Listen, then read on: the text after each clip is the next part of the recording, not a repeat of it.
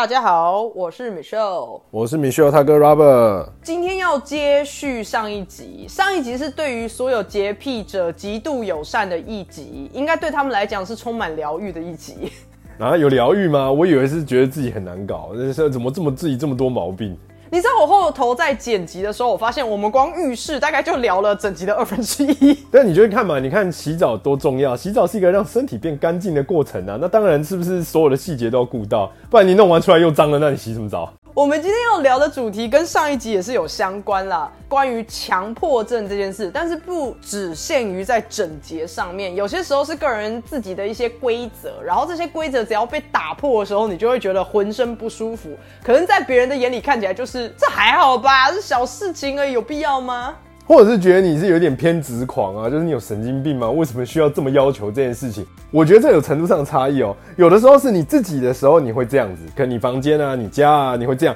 那可能别人来拜访或什么的时候，他弄乱你可能不会有什么意见，你就是等他走了之后再把它整理回去就好了。可有的时候是别人在你面前弄成这样，你就很不爽。毕竟洁癖是你家嘛，你住的地方啊，你是主人，你说的算。其实就算别人觉得说你也太偏执了吧，老实讲，他也不能要求你什么，因为那他妈的就是你家。但是如果是强迫症这件事情呢，很多时候可能只是习惯上面的差异。比方说什么东西一定要放在哪里啊，什么东西一定要先，什么东西一定要后。那这个状况呢，很容易就会在生活中发生，或是你在上班的时候发生。那你的同事看到就会觉得说，哈，干嘛？没差吧？然后你又没有办法去要求别人照着你要的规则走。这个时候你要自己调试吗？不然你会很不舒服。对啊，因为那种空间如果是有一点半公共空间的时候。你很难去要求其他人也遵守你的规则啦。对啊，大家可能都看过一部美剧吧？有一部美剧很有名，叫做《生活大爆炸》，然后它的英文是《The Big Bang Theory》，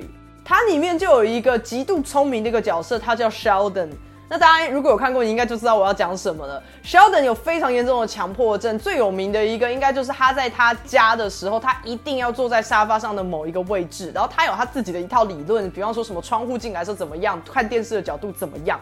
当然，就像我说的，那毕竟是他家，他想这么做也可以。可如果有客人去拜访他家的时候，他会毫不留情的跟别人说：“那是我的位置，请你不要坐在那个上面。”当然，他是喜剧，所以看的时候大家也是笑一笑。可是我必须承认，我那时候在看，我虽然笑得很开心，但我就觉得我在真实生活中如果有 Sheldon 这种人，我不能跟他成为朋友。我觉得你讲了一个很关键的点很多时候强迫症的人会用各种方式去合理化自己强迫症这个行为，就是那种理论啊，百般要求，就可能哎什么东西一定要怎样，为什么哦？大家可以讲出哇，光那个理论可以讲个五分钟、十分钟的，反正就是他完全觉得自己一定要这样做，然后是有原因的，不是没来由的，觉得说哦我不管，我就是要这样。就是他们可能会觉得说我的理论非常的符合逻辑啊，比方说风的角度啊，看电视的角度啊，会不会影响到你的近视啊？对，这些都非常有科学根据。可是这个第二个点是在于，呃，其他人在不在意？如果其他人不在意，再有理论都没有用，大家就会觉得说，啊，所以呢，你讲了五分钟，你只是要告诉我借过一，对不对？那我就借过就好了。你前面那边讲什么？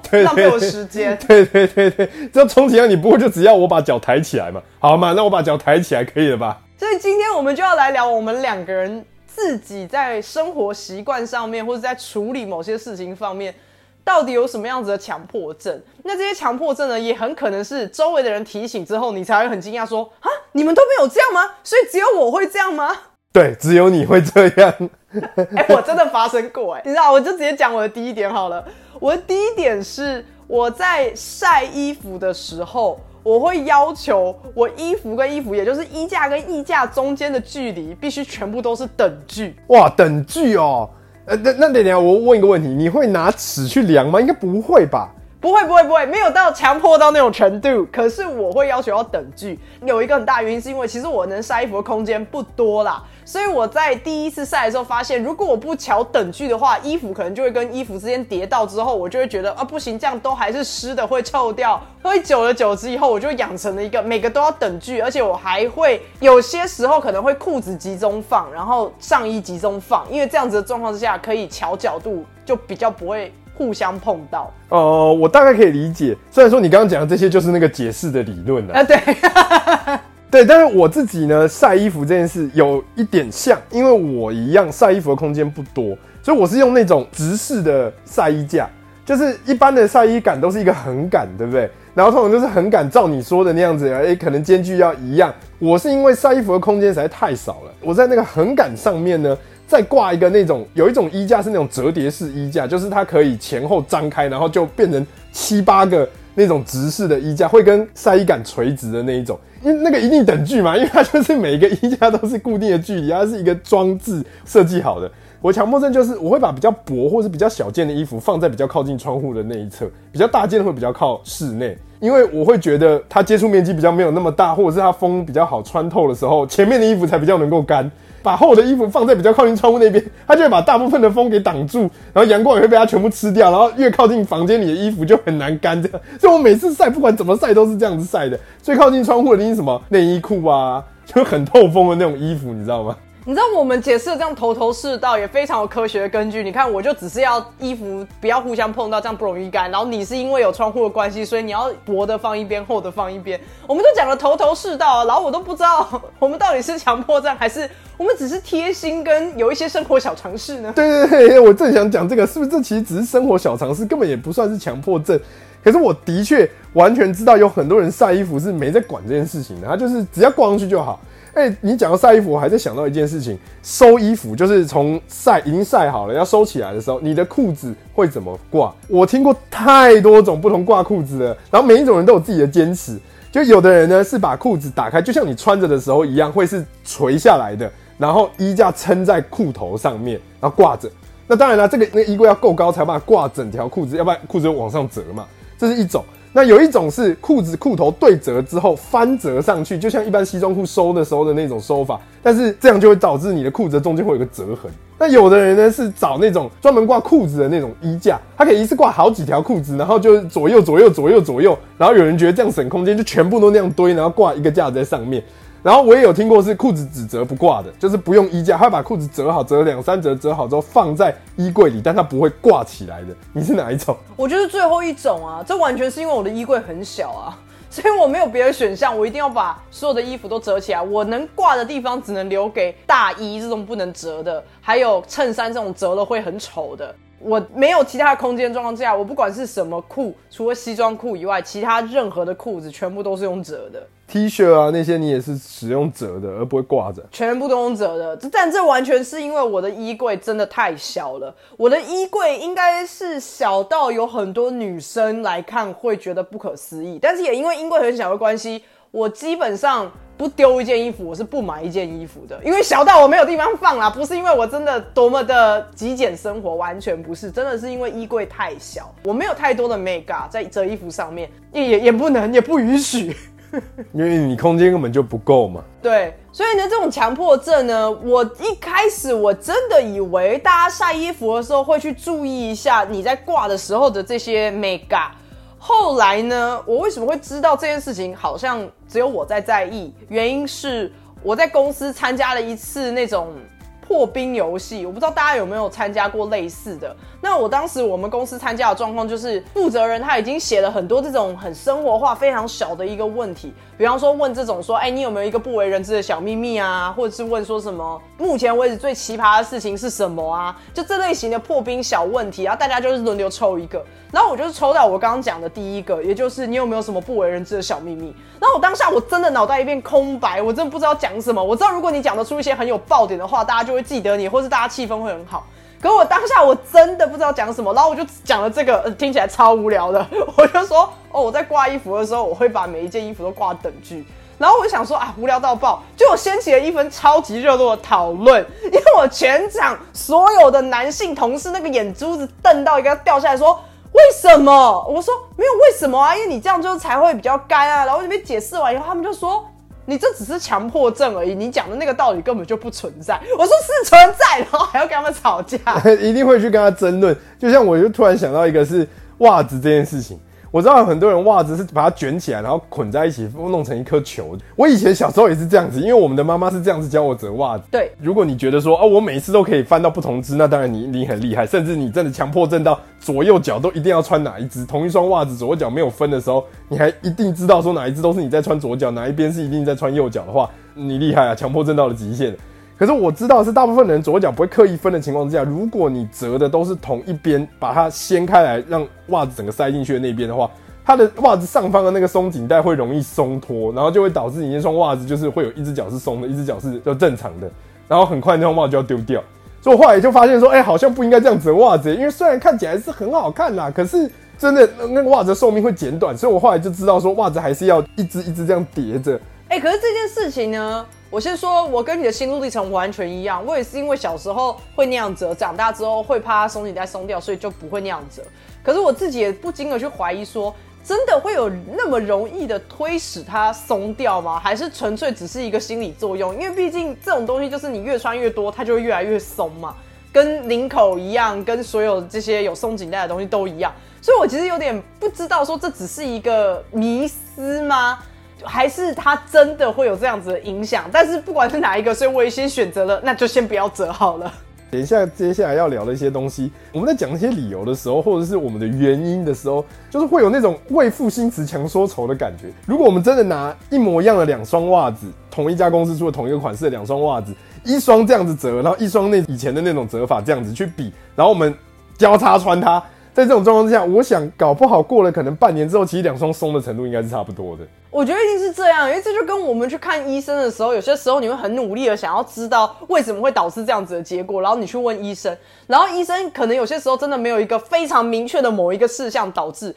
然后你问他一些很一般大众化的问题的时候，他就最后的结论只会跟你说这个一定会有影响，但影响性非常的小，然后就觉得说，所以到底有没有？所以嘞，你讲清楚啊！我自己的本科是统计，然后我学了这么多年的统计，虽然也不是说学的多好，可是我可以跟你讲，几率都假议题，真正的真议题就是零跟一而已，就是会发生跟不会发生。其实说哦六十趴会发生，嗯，那到底是会还是不会？六十趴呀，不是，我要跟你讲，你要告诉我啊，会还是不会啊？你自己觉得六十趴是会还是不会嘛？其实充其量都是这样，因为我有个医师朋友。他真的是不忌讳的。很多人可能觉得医师就会因为看过太多那种东西，所以他可能会把自己的生活搞得很健康。但我知道很多医师忙起来是不健康的啦。然后我那个医师朋友呢是忌烟又酒，呃，生活习惯极其不正常，然后想吃什么就吃。然后我有一次跟他私底下见面的时候，我就问他说：“我说，哎、你是医生诶、他说：“因为我跟你讲，当医师当久了之后，你就会发现一件事情，所有这些东西会不会影响健康都是假议题，因为会中就是会中，不会中就是不会中，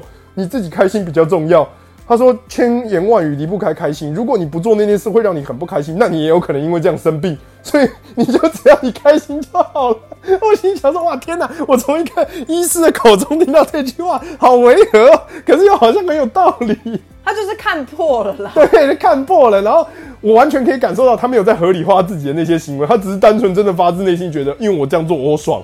我们拉回来讲衣服这件事哦，我还有一个很奇怪的强迫症，而且这个东西我有吓到人，就是我如果看到衬衫领子没有翻好，我会很不舒服。你会帮他翻吗？很熟了的话会，不管男生女生的意思。对，哦天哪，你会帮他翻哦？哎、可是是不是因为我们妈妈小时候的影响？只要我一旦领子有一点点没翻好，我们的妈妈在我出门的那一刻，只要一看到，她就直接伸手过来，会不会穿衣服？领子都不翻好。我觉得这可能有影响，所以我长大之后，我看到别人领子没翻好，我就会觉得说，呃，为什么不翻好？但是我当然不会跟不熟的同事就是主动说我帮你翻领子，这真的太奇怪了，所以我不会这么做。可是我有一次呢，就是跟一个蛮熟的同事，然后我们刚刚好要一起出去吃午饭，那同事比我高非常多，那个同事的身高是一百九。所以呢，照理来讲，我应该是没有办法翻得到他的领子的，因为他非常高。所以我其实一开始也没有注意到他的领子没有翻好，是直到我们在走楼梯的时候，他刚好走我前面，我们要下楼梯，我才看到他的领子没翻好这件事情。然后我就想说，我要跟他讲吗？可是因为他当时也在跟别人聊天，然后我也一直因为他的领子而分心，因为其实我也在跟别人聊天。我们就走了一层之后，我就想说，哇，好不舒服哦。然后第二层的时候，他还是走在我前面嘛。我想说不行不行不行不行，我受不了了，我就跟他说你不要动，然后我就开始帮他翻领子，然后他就突然说你要干嘛？你要干嘛？为什么你你现在做这个？你在干嘛？因为他是一个男同事，我就说你闭嘴，不要动，快好了。然后他就说你要干嘛？你到底在干嘛？然后我就全部翻好以后，我就说嗯很好，没事了。然后我这个时候我就赶快走到他前面，就想说不行，不能再看到任何事情，我不能再因为看到这个人可能比方说袖口没有翻好，我就会疯掉。想说我不要再看到这个人就没事了，所以我就赶快跑到他前面，然后我就听到他在后面一直在那边。一直说什么你你你是不是想追我？你为什么要这样？可是这个人他其实已经有一个稳定交往的女友，然后在今年年初的时候也已经生了孩子，所以我真的没有那个意思，我真的是强迫症到这个程度。领口应该是少数一个，要么你就是整个立起来立领，要么就是整个翻好，不会有那种翻一半的。可是很多女生很喜欢穿。斜肩的衣服，一侧的那个衣服是在你在他的肩膀上，一侧是露肩的。他设计的领口比较开，所以他可以拉下来一点，让他的肩膀露出来。可是我就想到说，如果今天有一个人去跟他说：“哎，你你衣服怎么掉掉的？”然后去把他把那个露肩拉回去，就算是个女生去帮他拉，应该也会被觉得说你神经病啊！我就故意这样穿的。哎，你讲到这个，真的可以移动到穿搭这件事情上面。比方说，平常戴墨镜，可是他一进到百货公司，他就会把墨镜反戴。他会把墨镜的那个镜框面向后脑勺，就是有点像是反挂在自己的耳朵上。然后那个反戴之后，那个眼沟的那个位置就会垂，就有点碰到他的后脖子后颈上方的那个位置，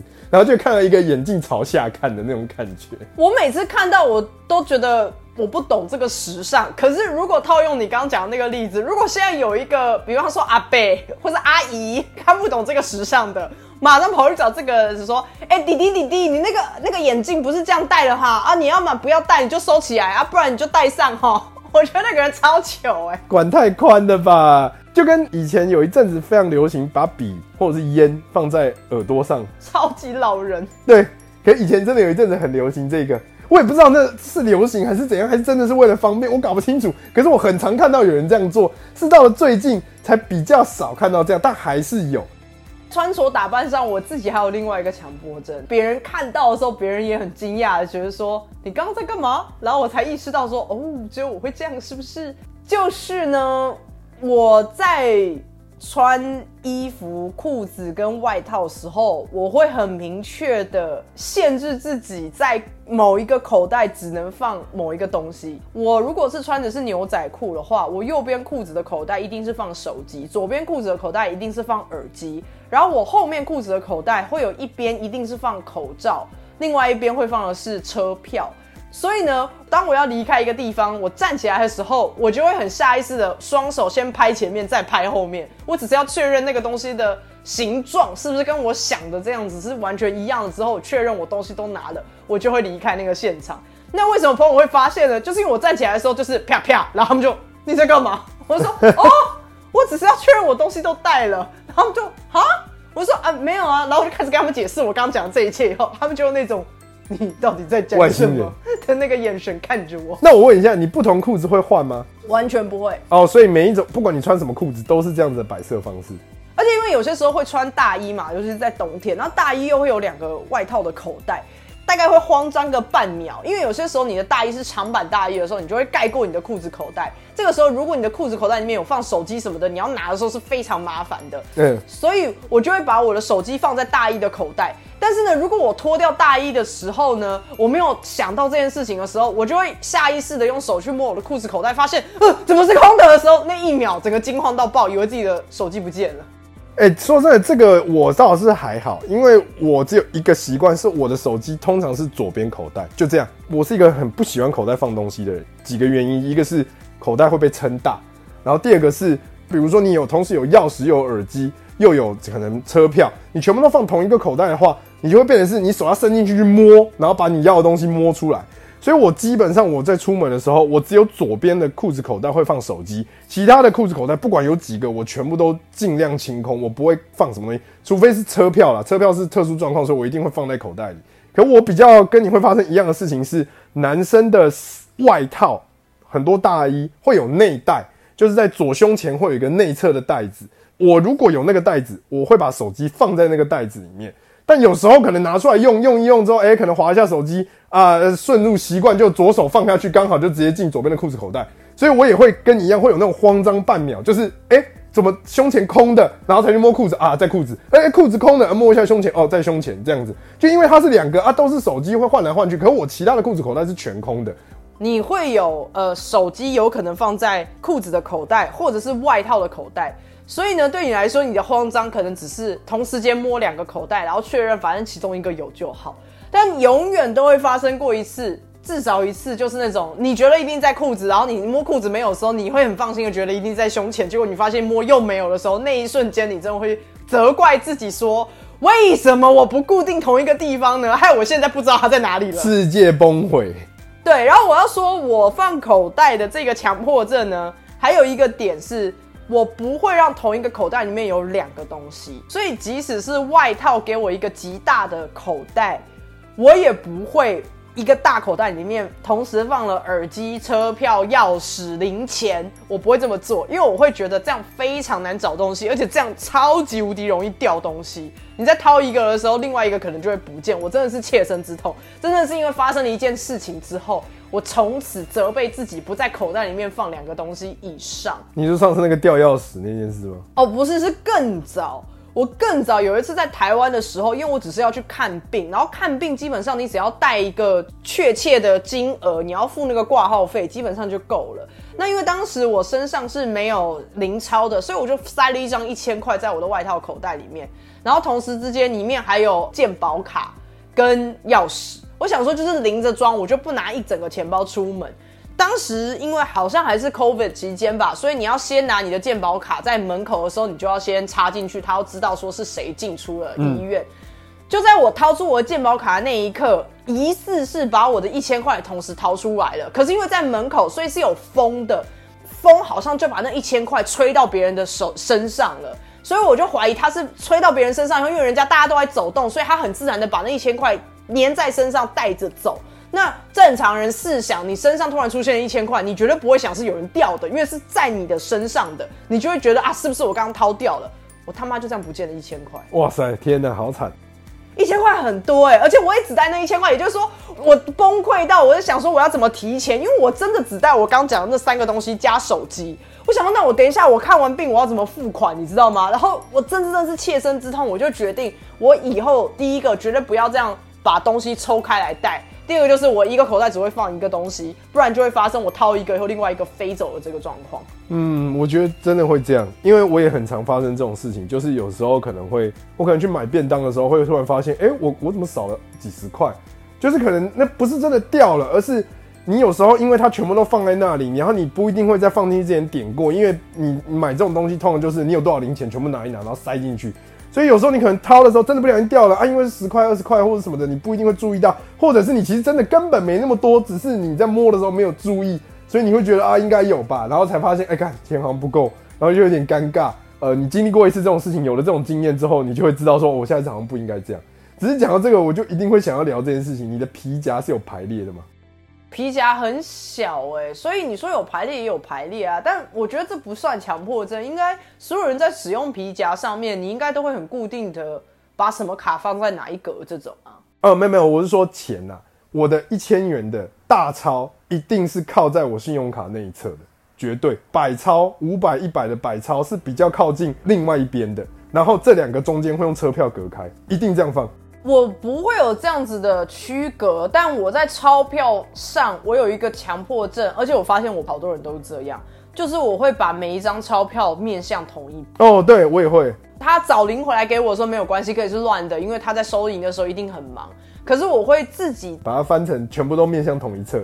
对，我会在呃要收进钱包之前，我一定会把，比方说国父就一定要在右边，所以我就是会把所有的国父都翻成同一面，以后再叠起来再放。那在这个过程中，我一定也会把大钞往后放，然后零钞往前放，就是我会先把一百块的先弄成一叠，然后再五百，再来一千，然后再把它收进我的皮夹里面。这个是我会的，但我没有真的那么强烈的去说啊，放错格了啦，这个一定要放在哪边，但是倒不至于。我只要看到反边，我就觉得不舒服，因为那个拉链是同一个方向，所以你打开之后，你就习惯性期待说你眼睛看到的画面应该是什么。然后下一个就是包包嘛，在包包里面到底会不会有强迫症？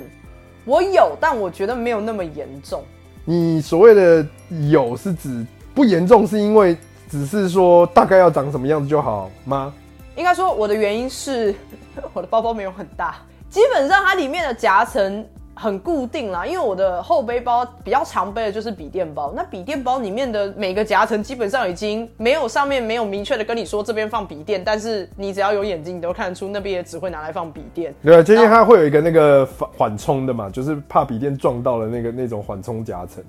或者是你很明显的知道说啊，它前面这两个小口袋，你充其量也只能放一些小配件或是卫生纸，你也很难放进一些突突的东西。所以我在包包上，我只有告诉我自己要整齐，可是我并没有很强迫的说一定要先放书，书前面要放皮夹，皮夹旁边才能放铅笔盒，铅笔盒的另外对侧应该要放水壶，没有到这种程度，但是。如果它有很明确的指出，比方说它有些做那个水壶的那种样子，就是那边很明显要放一个圆形的柱状物体的时候，我当然就会把我的水壶丢在那边。然后像是刚刚讲到的笔电夹层，我就一定会放笔电。可是其他的地方我就没有那么要求，说什么时间点一定要什么这样。哎，我觉得这是一种摆设嘛。我觉得真的影响到的东西会比较像是你在寻找那个东西的时候，你会很直觉的在下意识的在那个地方直接找。因为你已经习惯于它放在那里。我的包我背出去，如果我需要带笔电出门，我基本上笔电一定放在那个笔电夹层，因为我习惯背比较大一点的包包。然后就因为这样，我都会有固定的模式，比如说哦，充电线是在哪个位置？我的耳机放在哪一个位置？钥匙习惯放在哪一个位置？我的识别证放在哪一个位置？所以我只要一旦需要那个东西的时候，我就会下意识直接打开那个地方，然后手伸进去摸。只要每次一伸进去没有摸到，你就会紧张，因为你会觉得说，哎，不对啊，我都放这啊，如果不在这，那在哪？怎么办？因为有时候可能赶时间，我会跟同事或者朋友说，哎，你帮我把桌上的东西通通收进去。跟刚刚说一样嘛，那个笔电要放在哪里是大家都知道，因为那个地方就长那个样，所以它只能放笔电。所以大家绝对不会放错的就是笔电。可是因为其他人并不知道你是怎么放其他东西的，所以对他们来说就是哦，哪里可放就丢哪。所以就全部扫进去，然后我每次只要这样子结束之后，我回到可能回家，或是去下一个地方，我要把东西拿出来用的时候，就会发现会不会东什么东西不见了，这里东西不见了，那里东西不见了，是不是？因为它完全不可能照你的逻辑去放，然后就会发生这种焦虑。我自己在这点上面，我觉得优势纯粹是因为我们刚刚都讲了，那是笔电包，它就比较不会发生。差太多的状况，你只能可能发生哦，左右是一个同样大小的口袋，我习惯放左边，可是大家帮你放的时候会放到右边去，那这倒是我觉得还好。可是我觉得大部分的可能是女生会发生这个状况，比较是因为女生有一些手提包，就是打开以后几乎没有夹层，打开就是一个内袋，就这样。然后这些小夹层呢，通常只是拿来放卫生纸啊，或是一些比方说耳环啊、项链这种很小的这种配件，你会放在那些地方。可是其他的大范围，整个包包占八成的空间。全部都是开放式的一个空间，在这个状况之下，其实就非常考验你有没有固定，比方说相对位置的这个概念，你什么东西的旁边通常会放什么东西，那这样就会比较有助于你在掏包包要找东西的时候会很快。绝对有一种人，他是属于全部都丢进去，水壶、雨伞、化妆补妆的。然后唇膏、护手霜、卫生纸、湿纸巾，全部都先丢进去，甚至还有可能是，比方说他前一次因为工作需求或是其他的需求，他可能还带了什么电棒卷，那他其实后面他出门都不用用到这个东西，他也忘记把它拿出来，他就会一直丢在那个包包里面，因为那个包包容量实在太大了，那就会变成他包包好重，可是他还是找不到他要的东西。我自己本人是不会发生这种状况啊，就是如果我有这样子的包包，我还是会注重它的相对位置，因为这还有另外一个点就是。我不希望我的水壶旁边如果放到的是钥匙，他们可能碰撞会放出那种锵锵锵的声音，我自己听到我也会很烦躁，所以我一定会先知道说，OK，钥匙一定会放在比方说对角线的地方，水壶就会放在那边。那我在拿钥匙或拿水壶的时候，我就会知道说，那他们两个人中间大概会有出现什么东西。但就真的这就是一个强迫症啊！我纯粹只是我刚讲的那些逻辑，什么不要发出锵锵锵声响，然后不要自己吓自己 说没有带到东西，所以我才会选择这样做。好像可以理解，因为这个东西跟家里的摆设这种也有关联性。就是你在家你会怎么放东西，然后你会期待你看到的东西是什么样子。有的人可能会解释它叫仪式感，一定要是那个样子，他才有办法去觉得说哦，他是放松的或怎么样。我有碰过，就是有朋友他书籍或是漫画或小说那种连续性的东西，它是乱的，在书架上面是乱的。哈，就是第一集不是第一本，唯一一个符合理解的就是它全部的同一套的书籍是放在同一个区块，没错，但是它没有照着集数从一到看最后哪一集去这样放，没有是乱的。为什么？我也不是很清楚，我有问过他，我说你为什么不照着摆？他说他觉得那样摆很麻烦，因为他已经都看过很多遍了，所以他有时候只是想要突然抽一本出来回味一下，所以他就随便拿一本，然后每次就是随便塞回去而已，就这样，他没有想要整理的意思。就算你把它全部排整齐，你也可以随便抽一本出来啊，也是对，一样。就就我觉得应该就是偏懒惰啦。然后我的话就会有一点点觉得，我好想帮他全部放好哦，就是一二三四五六七八九十，然后你看到什么一七，然后四什么，你就觉得哦。什么鬼啊！你就很想要伸手把它全部排列排好，可是碍于那是别人家的东西，我就觉得说，好吧，算了，你要这样就这样呗。然后后来就变成是呃有点尴尬，就是我去他家，如果我想要拿下来看的时候，嗯，我都要先看下一本再拿。我会帮他摆、欸，我应该会主动问他说：“哎、那我现在可以帮你摆好吗？”啊，大部分的人不会说啊不行，大部分的人会说随便你哦、然后我就会在那边开始摆，因为我觉得在摆的过程也很疗愈，很开心。哦，就是算是一种整理的过程吧。因为我觉得整理家里啊，就是刚刚说的摆设这些东西，在整理房间或什么的这些过程当中，你会发现，就是你如果把它整理的，就真的井井有条，你会自己觉得很开心。然后与此同时，就是看起来会很干净。其实那个干净不是说真的多干净，而是你会有一种舒服的感觉，因为你知道每一个的摆放为什么要那样子摆，你有你自己的一套方式。哎、为什么左边要放这个，右边要放这个？因为什么原因？所以我的确成功的让他这样子摆了，也符合我的需求，太棒了！我觉得更多是为了后面的那层高兴，而不是真的需要说，哦，我一定要这样摆，如果不摆怎么样怎么样？没有没有，是完成的时候的那种成就感，就是我照着我的想法去做了。可我也必须说，虽然我刚刚讲包包，我是必须这样子相对未知的概念，可是有些时候，比方说我需要携带的东西的那个样数就是少到包包真的过大的时候，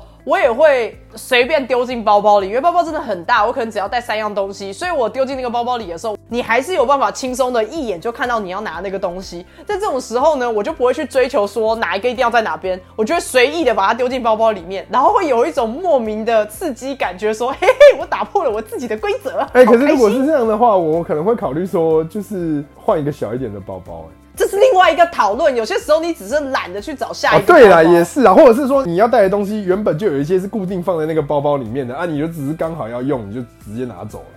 有些时候你纯粹只是就是喜欢那个包包，或者那个包包的颜色就是跟你那天的穿着非常的搭之类的，所以即使你要带的东西很少，你还会去使用这个包啦。我并不是那么完全的要强调说一定要什么地东西要在什么地方。有些时候自己打破自己的一个小规则，但是却又在自己的掌控之中的时候，也会有另外一种快乐。可以理解。下一个要聊的应该就是关于吃饭的强迫症吧。我觉得蛮多人在吃饭会有很多无形的规则或是规定。我这边要讲的规则，并不是所谓的餐桌礼仪。我们没有要说啊，比方说你是右撇子的话，刀子要拿右边，叉子要拿左边。然后如果你用西餐的话，你要从外面的餐具吃进来。我们没有要聊这个，这个不是强迫症，这是餐桌礼仪，大家都需要有这个基本的常识，不然你出去会闹笑话。我今天要讲的是你个人的一些规则，比方说，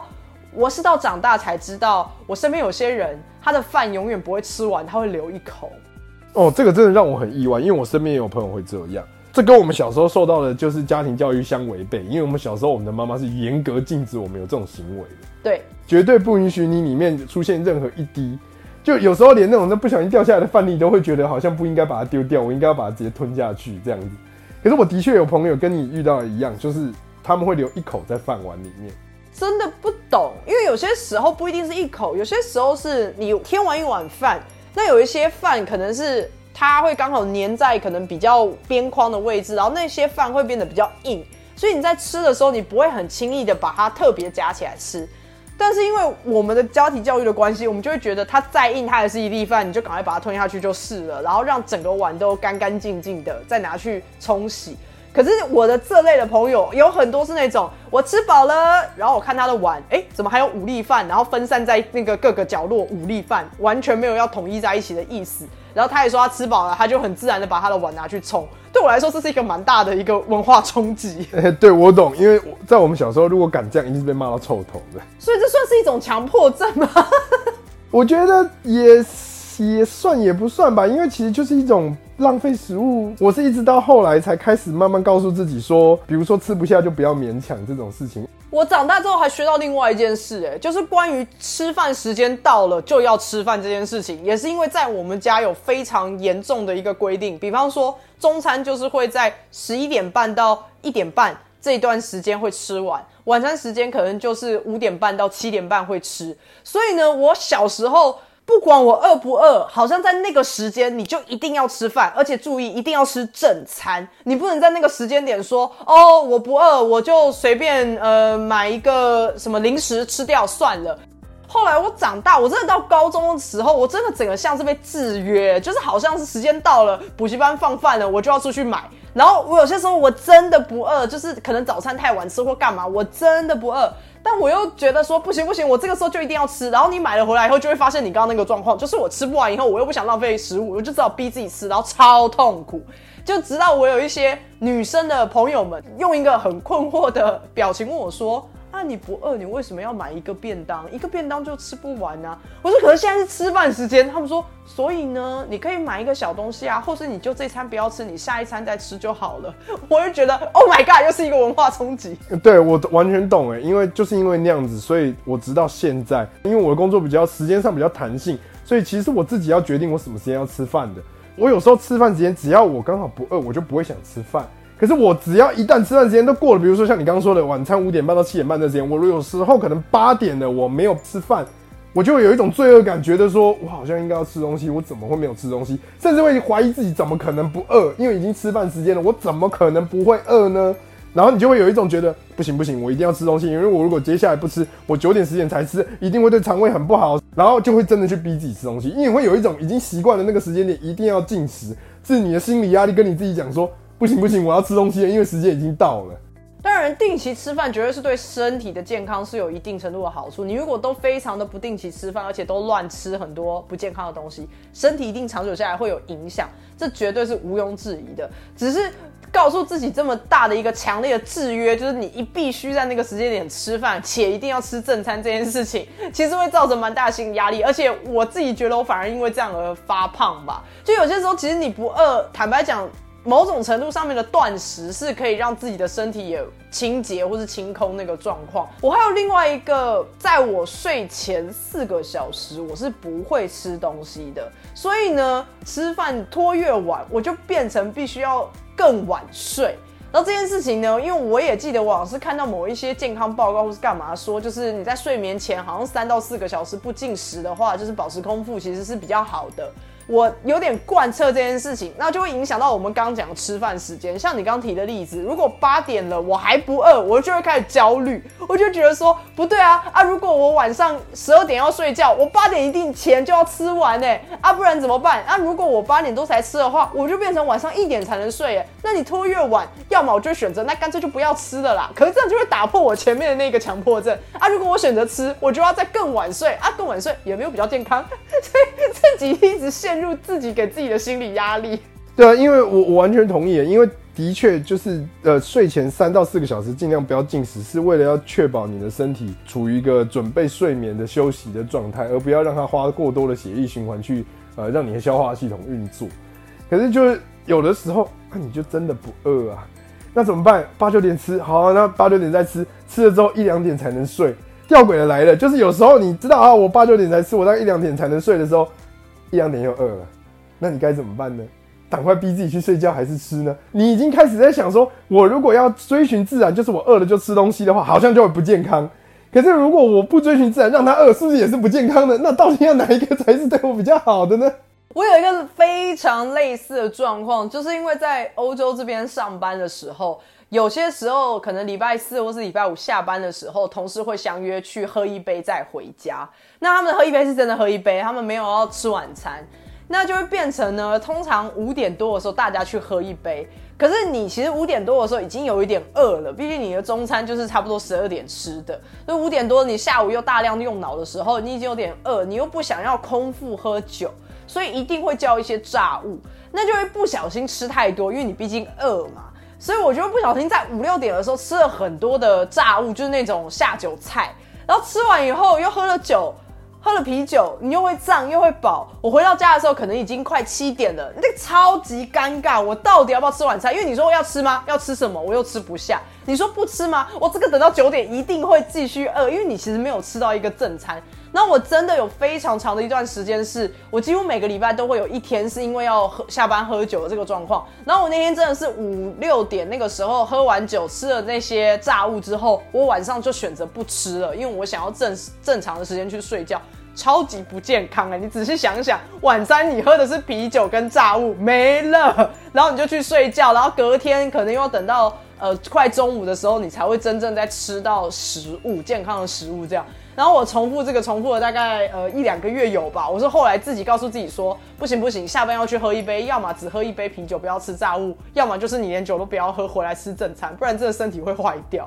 就变成是你在无意识的断食啊，因为变成就是你不断食也不行啊。我觉得这真的是很麻烦，而且我绝对认为这是一种强迫症，就是在时间到的时候一定要跟一定会跟自己讲说该吃饭了，它变成一种习惯。你只要不照着这个习惯走，你就觉得浑身不对劲，好像哪里做错了，所以你就会为了要让自己不要有那种罪恶感，你就会觉得，好好好，我现在就去做，不管现在状况是什么，我就逼自己说，哦，我就是要去这样子做，来让我不要承接那个 那个罪恶感。我还有一个，但这个是比较有点小逗趣的，就是我不觉得这个是强迫症，可是我觉得出国观察到这件事会很有趣。就我不知道小时候从什么时候开始。我们如果在使用免洗筷的时候拆开来，台湾人都会把它掰开之后左右互刷。你会拿两只筷子互刷，然后想要把上面多出来翘出来的棉絮，那叫棉絮嘛，木屑，把它削掉。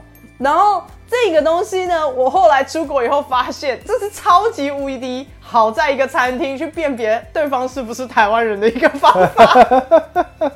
我以前也会这样，后来我慢慢发现，很多时候你那样是有一点真的是强迫症，因为有的时候它其实已经弄得很好了，你硬要去那样弄，反而会把本来就好好的竹片或者竹屑给刮起来，反而更容易戳到你的手，而且有会在手无意间，就是你手拿着的时候，你在搓的过程当中就会刮起其他的竹屑刺到你的手指里。我真的被刺过，而且被刺过好几次，那个真的很难拔出来，有的时候甚至会痛、会流血，或者是甚至发炎，你要去看医生，请医生帮你把它弄出来的。的确，像你所说，在国高中的时候，那时候我们很频繁的在吃便当或者这些东西的时候，真的是每个人都这样给撕开。第一件事，两双筷子一扒开，叉叉这样，然后一定要左边右边这样磨个几下。很好笑，因为在国外会这么做，只有台湾人。然后我每次跟一大桌的人出去吃饭的时候，那 个台湾人是无意识的在做这件事哦，所以那个筷子碗盘都下来以后，你就看到台湾人边聊天边拆开，以后每个人的手的动作都差不多，就是叉叉叉，然后再把筷子放下。然后我第一次看到的时候，我笑出来，我想说：天哪，这是什么简单在饭桌上辨别谁是自己人吗？但我知道的是，中国人好像是习惯是用茶去洗筷子啊。就是他们会拿那个拿筷子到那个茶里搅一下去洗筷子，那个是饮茶的时候的习惯吧？呃，就我自己的中国朋友跟我说的是，以前他们在开始有很多合菜餐厅的时候，他说因为那时候就是大家都知道说那些餐厅对于筷子的清洁都不好，虽然免洗筷没有清洁这件事，可免洗筷都会有很多的荧光剂或漂白剂这些东西，他们其实都知道，所以他们都有一个习惯，就是上桌子打开筷子的第一瞬间就是把它泡茶里，然后狗狗哎这样子搅一搅。然后那杯茶会倒掉，然后再把筷子拿来用。无论是免洗筷还是环保筷，都会这样。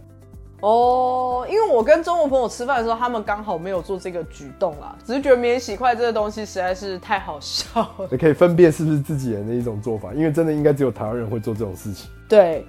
我们今天就聊了很多强迫症，生活上的，这可能也跟小时候的养成有关系。比方说，你爸妈。一直不停的告诉你这样子的观念，然后你就觉得说一定要这样做。可是你长大之后跟朋友聊天，才会发现，哎，那其实只是你家的习惯或是规定。全世界只有我吗？对，就只有你。对，然后朋友可能也会觉得你很奇怪，为什么要这么做？我自己也是因为有被朋友侧目过两三次以后，我才意识到说，哈，原来这件事情是只有我在做。就是比方说口袋啊，还有就是晒衣服这件事情，我是真的觉得口袋这个东西非常好用啦。因为我真的觉得我身边有太多的女生朋友，她是属于什么东西都没有照着一个规律去放。所以呢，他真的是走到哪里东西丢到哪里，然后他每一次都要再回头找，回头去想说，哎，我明明刚刚把那个东西放在哪里呀？然后连手机一下握左手，一下握右手，一下放包包，一下放口袋，一下又请别人帮忙拿，然后呢，一整天下来，他大概找手机又找了无数次。所以我就觉得，你最好还是有一个自己的规定，或是你通常习惯把它放在哪里，你也避免如果真的有小偷从你旁边爬走的时候，你可以第一时间就是很快速的发现到。不然的话，你你东西不见，或是有人跟你借走，然后再还给你，你根本就没有那个感觉。我自己的经验就只有一个，就是戴着眼镜找眼镜，而且绝对不是只有一次，好几次。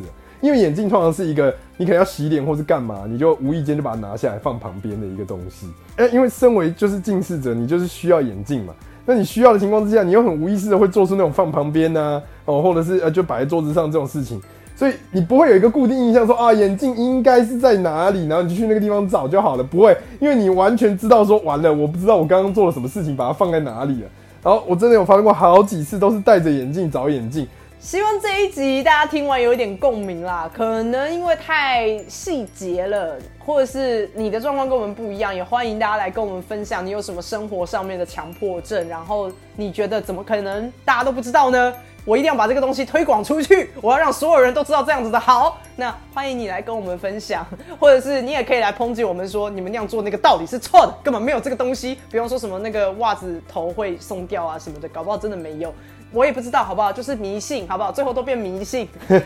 都市传说啊，都变都市传说了。那就下礼拜见啦，拜拜，拜拜。